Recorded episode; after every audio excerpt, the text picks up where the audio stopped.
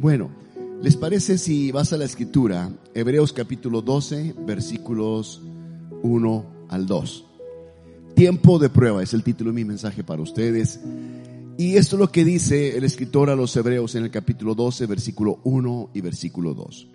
Por tanto, nosotros también, teniendo en derredor nuestro tan grande nube de testigos, despojémonos. Diga conmigo, despojémonos de todo peso y del pecado que nos asedia. Y corramos con paciencia la carrera que tenemos por delante, puestos los ojos en Jesús, el autor y consumador de la fe, el cual por el gozo puesto delante de él, sufrió la cruz, menospreciando el oprobio, y se sentó a la diestra del trono de Dios. Oremos. Padre, gracias esta mañana por esta palabra que ya nos has dado. Gracias Dios porque siempre tú, Señor, como un padre, preparas la mesa para los hijos. En tu nombre, Señor, vamos a tomar el pan de este día. Amén, amén y amén. Tiempo de prueba. Es un tiempo de apreciación de las cosas que estamos enfrentando, de las cosas que estamos viviendo. Yo creo que lo que hemos vivido todos eh, en el pasado como creyentes, lo que hemos aprendido, lo que hemos conocido, los entrenamientos espirituales que nosotros tuvimos en el pasado, eran precisamente para enfrentar el presente actual. En otras palabras, que todo lo que hayamos recibido en el pasado, antes de la pandemia, haya sido el entrenamiento, la capacitación, para enfrentar la prueba que hoy estamos pasando. ¿Sí? Ese es el tiempo de los exámenes. Aquí es donde se define realmente si lo que nosotros conocimos, aprendimos en el pasado, nos está ayudando a permanecer en este presente de pruebas.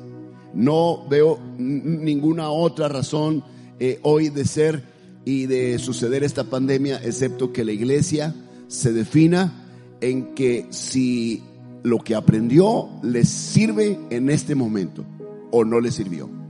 Y cuando yo leo este pasaje de Hebreos, me remonto un poco al trasfondo del escritor de los Hebreos. No sabemos si Lucas, Pablo, eh, lo cierto es que era un conocedor de la cultura del entonces imperio romano y del griego. Lucas era griego, Pablo era romano. Así que conocía perfectamente esto que está escribiendo. Por tanto, nosotros también teniendo en derredor nuestro tan grande nube de testigos. Entonces quiere decir que él está escribiendo esta carta imaginándose o recordando las carreras de los corredores en ya sea en el Coliseo de Roma o sea en cualquier otro lugar, pero él está recordando cómo eran esas carreras. Y él dice que nosotros tenemos alrededor nuestro una grande nube. Y cuando hablamos de la nube, hoy estamos muy relacionados con la nube, porque para empezar, en el aspecto ah, meteorológico, atmosférico, la nube pues está arriba. Y a veces las nubes descienden un poquito a ciertas montañas. Y a veces descienden tanto que tú puedes estar encima de las montañas y puedes mirar las nubes debajo de ti. Eso me pasó ahora que estábamos pasando por Durango las nubes te quedan abajo. Entonces, pero normalmente la nube es, alguien, es algo que está arriba de ti. Y dice que nosotros, teniendo en derredor, está alrededor de nosotros esta nube. Y te digo que estamos muy relacionados porque en el asunto de la tecnología, la nube, si sabes lo que es la nube, es cuando tú tomas una información y la subes a la nube. Y la nube es una especie de ah, contenedor, es un contenedor, es un lugar de archivo de toda tu información. Así que si pierdes tu teléfono, no te preocupes. Toda la información que tienes aquí está en la nube. La nube guarda todo lo que tú has metido aquí. Están tus contactos, están está tus fotos, están tus archivos, tus correos, tus escritos, todo está en la nube. Entonces la nube es, es algo que está arriba. Y lo que está haciendo el escritor es que nos muestra cómo también, como en lo natural, en lo espiritual, también ocurre. Y la nube en un estadio se refería a todos aquellos observadores que estaban en las graderías, en las partes altas, mientras el corredor corría su carrera. La nube era cantidad de personas de todo tipo, espectadores, estaba el emperador, estaban los políticos y estaban tus entrenadores. Ahí en la nube estaban esas personas. Dice, grande nube de testigos. Quiere decir que los testigos estaban observando cómo tú corrías. Algunos habían hecho sus apuestas a cierto corredor. Los corredores corrían lo más ligero posible, a veces hasta desnudos. Trataban, como dice aquí, despojarse de todo peso, de toda carga. Hoy conocemos eh, los tipos de uniformes que utilizan los corredores, que es muy ligero, un material muy ligero, hecho con nanotecnología, es decir, diminutas partículas, pero que hacen ligero el peso en los corredores. Y así de esa forma uno tiene que despojarse. Si nosotros hemos de, enfrentar o correr esta carrera de la prueba, esta, esta prueba, este examen, porque la prueba, el, la carrera era el fin de una preparación de un corredor. Y los corredores se preparaban con mucho tiempo solamente para correr unos cuantos segundos. Nota cómo es esto. La preparación dura mucho tiempo, pero el examen dura muy poco. Es un corto periodo. Y muchos creyentes que no han entendido esto piensan que el examen ha sido muy largo. Es que toda mi vida ha sido de una prueba. No, no, no, no. Lo que has tú vivido no es otra cosa sino la capacitación para enfrentar tu prueba. Tu prueba no ha llegado. Tu prueba, tu tiempo de exámenes aún no ha llegado. El Señor dice que Él lo va a guardar en el día de la prueba. Quiere decir que hay un día de la prueba. Y si esto es un día de la prueba, si esto es la prueba, entonces es algo que, pues, todo lo podemos pasar, porque en realidad mucho lo hemos pasado. Pero hay personas que no lo han pasado, porque piensan que es demasiado eh, eh, eh, difícil el examen, pero en realidad no es tan difícil. Aquí dice que la clave es que nos despojemos de todo peso y del pecado que nos asedia. En otras palabras, creo que la causal de que uno no corra la carrera eh, para la cual se preparó y no llega al final de la meta es el peso que carga en su cuerpo. Y cuando creyentes cargan en su mente y en su corazón y en su alma heridas y amarguras, cuando traen en medio de su, de su vida angustias, eso hace difícil la carrera. Cuando nosotros traemos, es como traer o ser atados por una soga elástica en la cintura y querer correr. Y cuando nos fatigamos, la soga elástica nos jala hacia atrás y retrocedemos al mismo punto y no avanzamos. Tenemos que despojarnos de todo peso.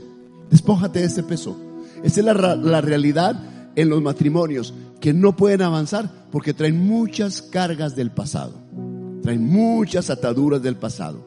Hay mucha amargura del pasado. Cuando dice la escritura aquí, tan grande nube de testigos, dice, habla de los testigos y quiero enfocarme en un, en una, una facción de testigos que están ahí en las gradas. No solamente los espectadores. Muchas veces los espectadores son como cuando vas al estadio de fútbol y hay espectadores que arrojan proyectiles a los jugadores e insultos, lanzan palabras de maldición a los que están enfrentando a un rival, porque obviamente es un enemigo de ellos. O sea, no todos los testigos que están a tu alrededor te van a aplaudir. No todos los testigos estarán de acuerdo en tu carrera o cómo lo estás haciendo. ¿Verdad que somos buenos para juzgar al que está corriendo o al que está jugando en el partido y nosotros decimos cómo debiera haberlo hecho? Pero en realidad no hemos pasado por el entrenamiento que esas personas tienen. Porque todo desde el estadio se ve fácil. Todo desde arriba se ve fácil. Pero cuando ya estás en el estadio, cuando ya estás con el capote frente al toro, no es lo mismo. ¿Verdad que si cuando miras el, en, las plazas de toros y miras al torero cómo hace aquello, pues dices, hoy qué fácil está, ¿verdad? Qué fácil hacer. El toro pasa por ahí, le hace por acá y pasa por acá a acá y acá. No tiene ciencia, no tiene chiste. Nada más es a la izquierda y a la derecha. Y ya, ya le hiciste. El toro ya sabe que tiene que pegar acá o acá, pero nunca a ti. Pero si así fuera, entonces no hubiesen muerto tantos toreros. Si así fuera y el toro dijera, ay, qué padre juego, ¿verdad? Me estoy divirtiendo, siguiendo ese capote rojo. Pero no es así. En realidad es un arte. Y estos hombres se preparan para eso.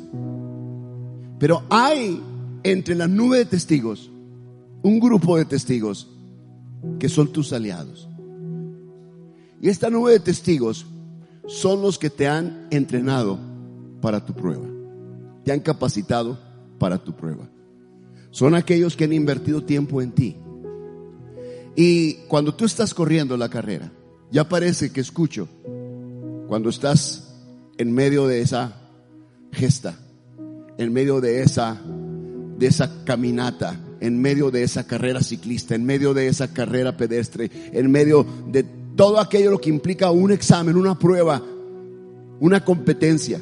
Escucho un grupo de testigos en la nube, en la parte de arriba. Eso es lo que significa. Nube es la parte de arriba de un estadio. Y ahí están los testigos.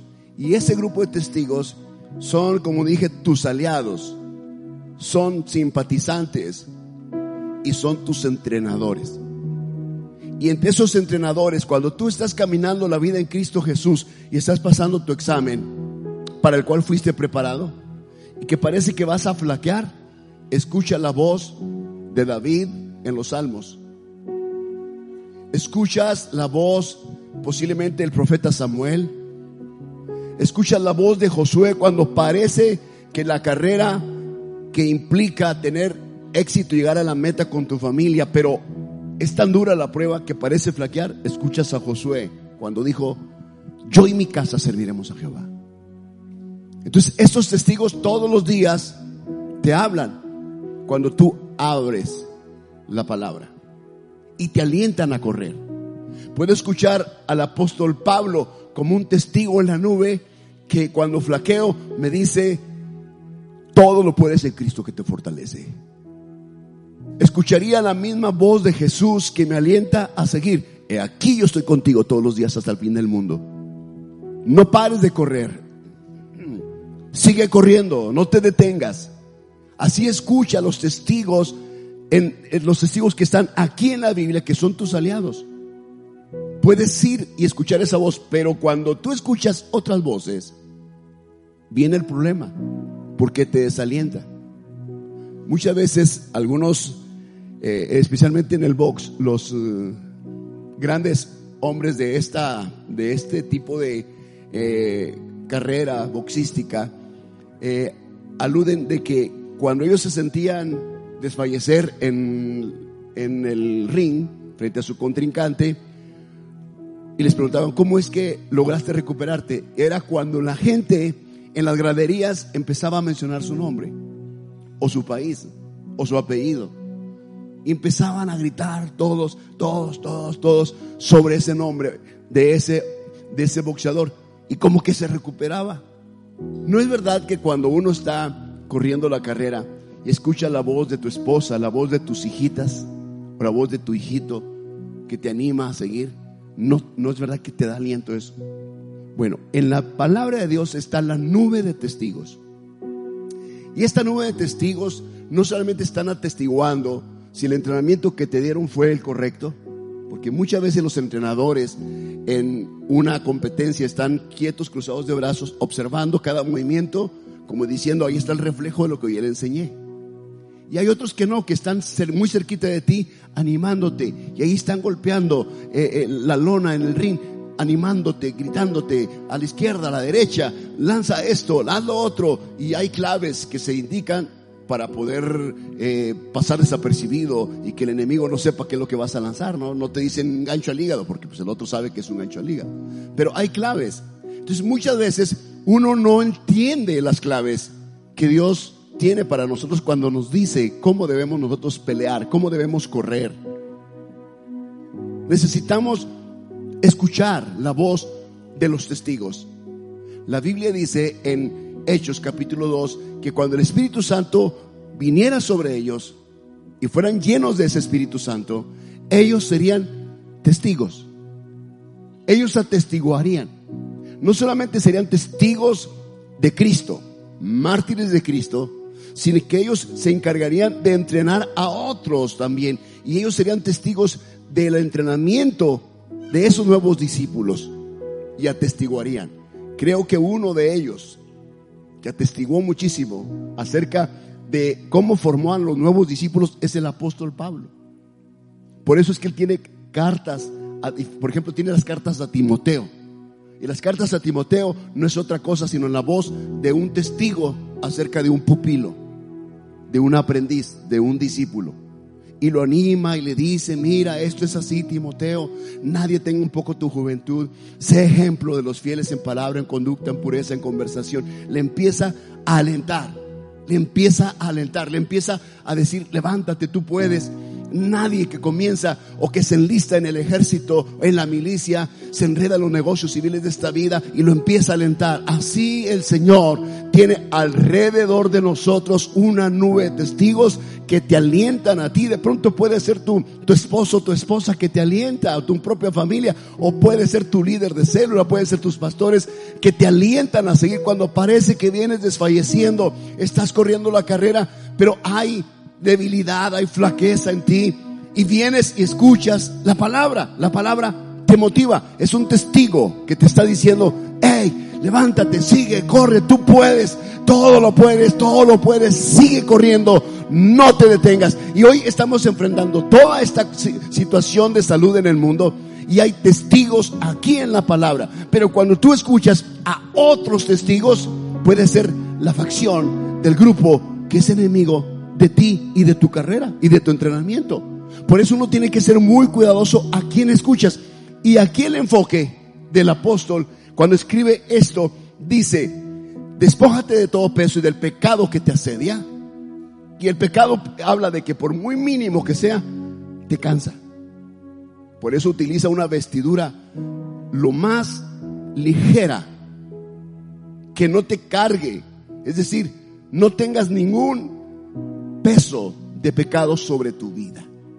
Porque el pecado va a ser tu peor testigo en esta carrera. Es un testigo cruel contra ti y contra todo aquel que emprendió esta carrera.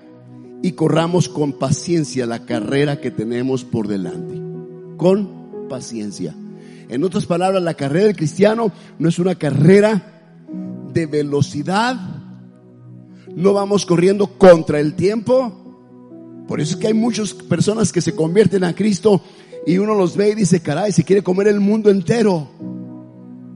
Pareciera que quieren comerse el mundo entero, ya quieren hacer todo lo que a otras personas les ha tomado tiempo hacer. Y yo pienso que cuando comienzan alocadamente, alocadamente terminan. Porque la carrera que corremos en Cristo es una carrera de paciencia. Es una carrera tranquila, de mucha paciencia, porque hay muchos obstáculos en el camino. Las pruebas que uno hace o los exámenes que uno hace después de que te entrenaste, recibiste clase, estudiaste y vienen los y lo haces por muy bien que hayas estudiado, pero cuando los haces a la carrera o los haces sin paciencia, intranquilo, apresuradamente, alocadamente, cometes muchos errores. Porque piensas que si terminas primero, eres mejor que todos los demás. Y no se trata de terminar primero, se trata de terminar y llegar a la meta. De eso se trata. No es quien llega primero. Se trata de que lleguemos a la meta. No importa si llegas segundo, tercero, pero que llegues a la meta. Y lo que me dice aquí es que debemos, si queremos correr y llegar a la meta, debemos poner los ojos en Jesús, el autor y consumador de la fe. Quiere decir que nuestra mirada debe estar al frente y toda la nube de testigos que te eche porra, todos aquellos que están arriba, que te aplauden y todos aquellos que te animan, su animación debe ser basada en la persona que está frente a ti. Y la meta nuestra es Jesús. La meta de cada cliente debe ser Jesús. Cuando nosotros estamos en este tiempo y vemos personas que, se han, que han desertado el cristianismo, que han desertado de iglesias, la razón es que su mirada no estaba puesta en Jesús, estaba puesta en las personas, estaba puesta en todo menos en Jesús. Inclusive estaba puesta en los testigos y los testigos no le anunciaban al corredor la persona de Jesús. Simplemente estas personas se desenfocaron de Jesús. Y aquí toda la clave del éxito en una carrera es que el corredor debe poner los ojos en Jesús, el autor y consumador de la fe, el cual por el gozo puesto delante de él sufrió la cruz y menospreció la vergüenza y se, se sentó a la diestra del trono de Dios. Habla de que Jesús corrió su propia carrera. Jesús pasó por su propio examen. ¿Notas la vida de Cristo? Es muy similar a la nuestra. Él es como nuestro hermano mayor. Él pasó primero por lo que tú y yo estamos pasando. Y Él llegó hasta su meta. Él pudo decir, hecho está. Consumado es. He terminado. Él pudo mencionar palabras que solamente un corredor que llega a la meta puede decir. Esa es nuestra vida. Esa es nuestra carrera. Toca entonces que nosotros volvamos nuestra mirada a la persona de Jesús.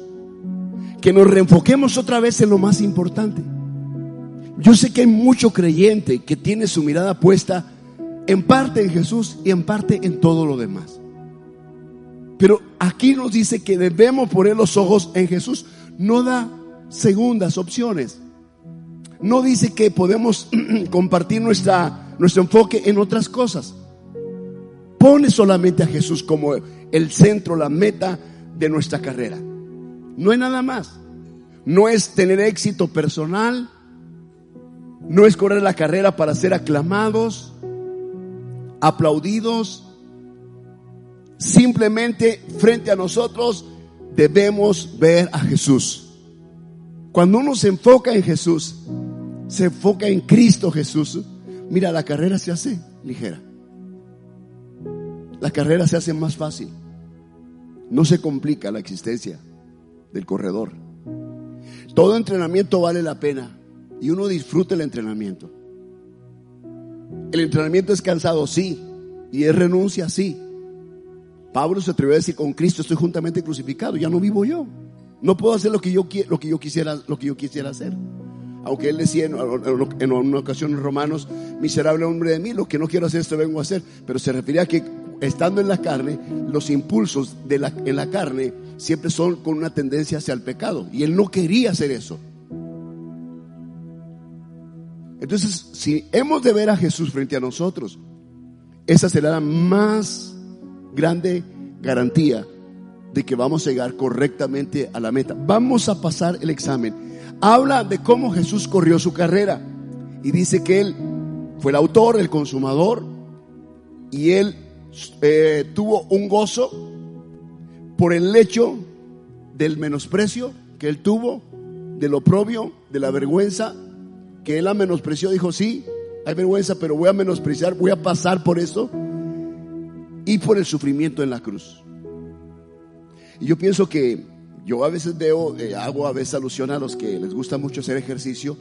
Y yo digo que a veces no se me da el ejercicio. No, no es que no se me dé, en realidad es que no me gusta hacer ejercicio porque no me gusta pasar por esa prueba. No me gusta pasar por ese entrenamiento. Porque ese entrenamiento implica qué? Sacrificio. Es como cargar tu propia cruz. Implica levantarte temprano. Implica abstenerte de ciertos alimentos Implica estar como hámster corriendo ahí en la caminadora. Implica, tú sabes todo lo que implica esto, sudar y, bueno, cosas así. Pero el resultado es evidente en las personas que hacen ejercicio, por supuesto es evidente, claro que sí. No solamente físicamente, sino internamente hay salud en las personas. Entonces, quiere decir que Jesús pasó por todo esto. En otras palabras, el cual por el gozo puesto delante de él ¿Cuál era el gozo de Jesús frente a, sus ojos? Por el gozo puesto delante de él. dice es que Él sufrió la cruz. Y el gozo delante de Él éramos todos nosotros. O sea, la meta de Jesús en este sentido era toda la humanidad. Él quería llegar a redimir a la humanidad entera. Entonces, Él tiene el gozo delante de nosotros y dice, vale la pena, voy a sufrir la cruz por todo este gozo que hay aquí. Y menciona aquí que Él menospreció el oprobio, luego la vergüenza y se sentó a la diestra del trono de Dios. ¿Qué pasó? Recibió su recompensa, recibió su premio. La vida del creyente es extraordinaria cuando el creyente se enfoca en una sola cosa o en una sola persona, la persona de Jesús. Hasta entonces nuestra vida, amados, tomará sentido. Porque muchas veces la rutina nos mata. La vida rutinaria de los creyentes es, por eso, es tan aburrida porque es rutinaria. Y todo es porque vienes a la iglesia, pero tu enfoque no es Jesús, sino el enfoque es las personas que están a tu alrededor. O las personas que están al frente. Tu enfoque es lo que tú haces, pero nunca te enfocas en para quién lo haces o por qué lo haces. Me encanta una canción de Marcos Witt. Creo se titula Porque lo hago. Y en esa canción él dice, él relata en su letra, en su lírica, el estadio está vacío. Bueno, empieza a decir así. Pero dice él en su testimonio que cuando él escribió esta canción, la escribió en un momento cumbre de su vida ministerial como músico y cantante y compositor. Muchos premios por doquier, muchos viajes, mucha, mucha agenda, estadios llenos. Pero cuando ya terminaba el concierto y todo mundo abandonaba el estadio y los músicos recogían instrumentos, él se sentaba tras bambalina, exhausto, y pensaba, ¿por qué lo hago? ¿Por qué hago lo que hago? Ya se fue la gente. Es ahí donde experimenta experimentan este tipo de personas mucha soledad.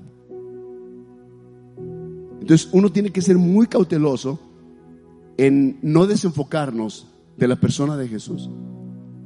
Y realmente lo que hagamos, sea poco o mucho, en nuestra mente debe estar que es para Jesús. Que la meta de todo es Él. Cuando eso sucede, mira tu vida, uh, asistes con 200, con 500, con 1000, disfrutarás como si estuvieras también con uno o con dos, porque lo estás haciendo para Él, porque la meta es Él, el enfoque es Él. Estás caminando, corriendo tu carrera y Él es el que está al frente de ti. ¿Me explico? Entonces, si no fuera Él y fuera la gente, ¿qué es lo que sucede? Te decepcionas, entras en depresión, piensas que no estás siendo tan exitoso. Claro, porque piensas muy natural, piensas que es la gente. Porque mides tu éxito en tu carrera en base a la gente que te aplaude. Y muchas veces no va a ser así. Muchas veces no habrá nadie que te aplauda. Quizás solamente haya un testigo que te diga, sigue adelante. Uno que te diga, no te agüites, dale para adelante. Sigue adelante. Y ese uno puede ser Jesús que está frente a ti. Y yo digo, pues ¿qué quieres? ¿Quieres mil personas o quieres a Jesús frente a ti? Preferimos a Jesús. Así que el enfoque siempre debe ser la persona de Jesús. Y Jesús en Lucas 22, y termino con este versículo ya. Lucas 22, versículo 28 al 30. Jesús está hablando con sus discípulos. Tiene una conversación con ellos. Ya eh, casi está a punto de ir a la cruz. Y Él les dice así. Pero vosotros sois los que habéis permanecido conmigo en mis pruebas. Plural, pruebas. Quiere decir que hay como pruebas previas a la prueba final, pero la prueba final era la cruz. Pero en la marcha él tenía ciertas pruebas. Yo pues, por cuanto ustedes han permanecido conmigo en mis pruebas, os asigno un reino, como mi Padre me lo asignó a mí, para que comáis y bebáis a mi mesa en mi reino y os sentéis en tronos juzgando a las doce tribus de Israel. ¿Notan la, magnitud del el premio de los corredores? Si notan esto? ¿Qué quieres? ¿El aplauso de tres, cuatro gentes? ¿O prefieres que el Señor te recompense con lo que Él te dice? ¿Sabes qué te dice? Te dice, ok, les asigno un reino, el mismo reino que el Padre me asignó a mí, y también les doy que coman y beban a mi mesa en mi reino, y luego, y se sienten en tronos, ¿qué prefieres? ¿El aplauso de unos cuantos o prefieres el trono que Él te promete? Y en ese trono van a juzgar a las doce tribus de Israel. Imagínate el premio que Él tiene para ti. La meta es Cristo. Pero después de la meta, cuando cruzas esa, uh, ¿cómo le llamamos? Esa cuerda o cruzas ese, ese letrero que está ahí y pasas aquello y sacas el pecho y cruzas y se da como ganador tu carrera, en ese momento viene un premio. Inmediatamente viene un premio para nosotros se nos hace muy largo, como que no estamos recibiendo la recompensa inmediata. Sí, porque no entendemos que los tiempos en lo natural son muy distintos a los tiempos de Dios. Pero para Dios, un, ¿qué, dice? Un día es como mil años, mil años como un día. Así de que, pues no es nada, en sí no es nada. 50, 60, 70, 80, 90 o 100 años que vivas es nada comparado con los tiempos de Dios. Así que la recompensa está a punto de ser entregada. Así como los corredores, en cuanto terminan la carrera, en cuanto se termina, van y reciben la presea, reciben el trofeo, la medalla, en ese mismo momento. Así, tan rápido ocurre en nuestra vida. Cuando menos acuerdas, terminaste, ganaste y estás recibiendo lo que Él te ha prometido. Así que tú y yo estamos ahora en el tiempo del examen. Y no sabemos si este es el examen final o solamente como Jesús, Jesús lo dijo, conmigo en mis pruebas. O es un tiempo de pruebas previas antes del examen final. Lo cierto es que si esto fuera el examen final, pues no es nada entonces. No es nada. Yo pienso que esto solamente es una probadita de la prueba final.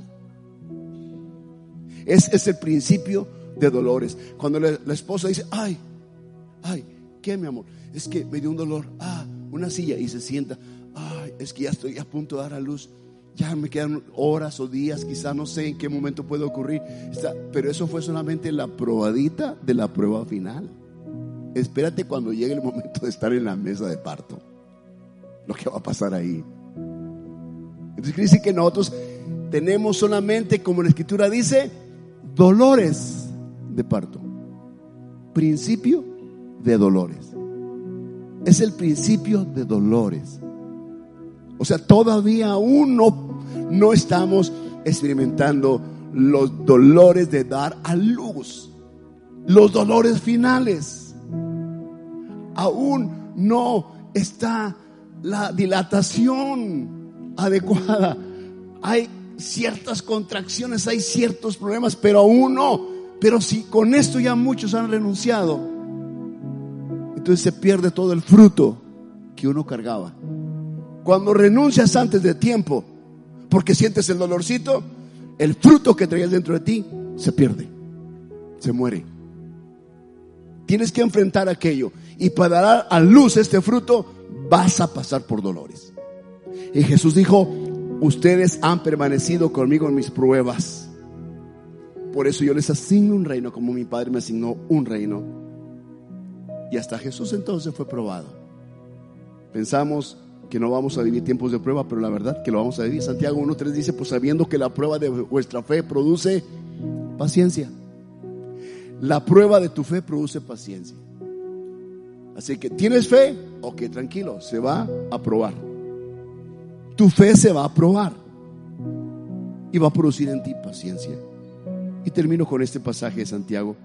Hermanos míos, tener por sumo gozo cuando os halléis en diversas pruebas, sabiendo que la prueba de vuestra fe, es lo que estoy diciendo, diciendo eh, de vuestra fe produce paciencia, pero dice que tengamos gozo en medio de la prueba. Yo raramente yo veo a alguien, un estudiante que esté contento porque va a, enfrentar un examen Rara vez de un chico que diga, mañana examen, qué padre, quisiera que fuera de día para ir a enfrentar el examen, la prueba. Estoy bien contento porque las matemáticas y la física y la química y mm, no veo mucho eso. Honestamente no veo eso. Veo nervios, veo inquietud, algunos lloran. Los niños lloran frente a los dispositivos porque no entienden lo que dice el dispositivo en las clases digitales. Batallan con eso. Casi nadie enfrenta el tiempo de prueba con gozo, pero aquí dice que debemos tener por sumo gozo cuando os halléis en diversas pruebas. Es decir, que cuando la prueba venga, tengas la actitud frente a ella. Que no te eches para atrás, que no te derritas como un terrón de azúcar. Si hay cristianos de, azúcar, ¿saben cuáles son esos? ¿Has visto esos panecitos que son como polvorones? Que los aprietas poquito y se desmoronan todos. Así hay mucho creyente también. Son como de azúcar. Y cuando les cae poquita agüita, se deshacen. Simplemente se deshacen. No podemos nosotros correr esta carrera con un corazón tan débil. Tenemos que enfrentar lo que Dios ha puesto delante de nosotros y correrla con gozo. Hermanos míos, tened por sumo gozo cuando os halléis en diversas pruebas, sabiendo que la prueba de vuestra fe produce paciencia y convertirnos en cristianos no nos libera automáticamente de las dificultades de la vida, tienes que saberlo, pero la actitud correcta al enfrentar la adversidad es tener sumo gozo. Cuando venga lo que venga, mantenga el gozo. ¿De acuerdo? Mantenga la actitud. Pero si tú no mantienes la actitud de gozo en medio de la prueba, tú te desmoronas te conviertes en María Magdalena. ¿Me explico? Pero tú tienes que mantener, ¿pero qué sentiste? Pues nada, pues si murieron, pues murieron. Pues ya es el tiempo y se acabó. ¿Tú sabes que eso va a pasar con tus seres queridos? ¿Va a pasar con nosotros? ¿Por qué nos desmoronamos tan fácilmente ante todo ello? Cuando dice la escritura que debemos tener sumo gozo en medio de la dificultad, en medio de la prueba. Sí, yo sé que humanamente duele, sí, no quiere decir que no vas a llorar, sí, tómate tu tiempo y llora a tus, a tus eh, muertos, llóralos, claro que sí. Pero mantén tu actitud y nunca te desenfoques de quién está frente a ti.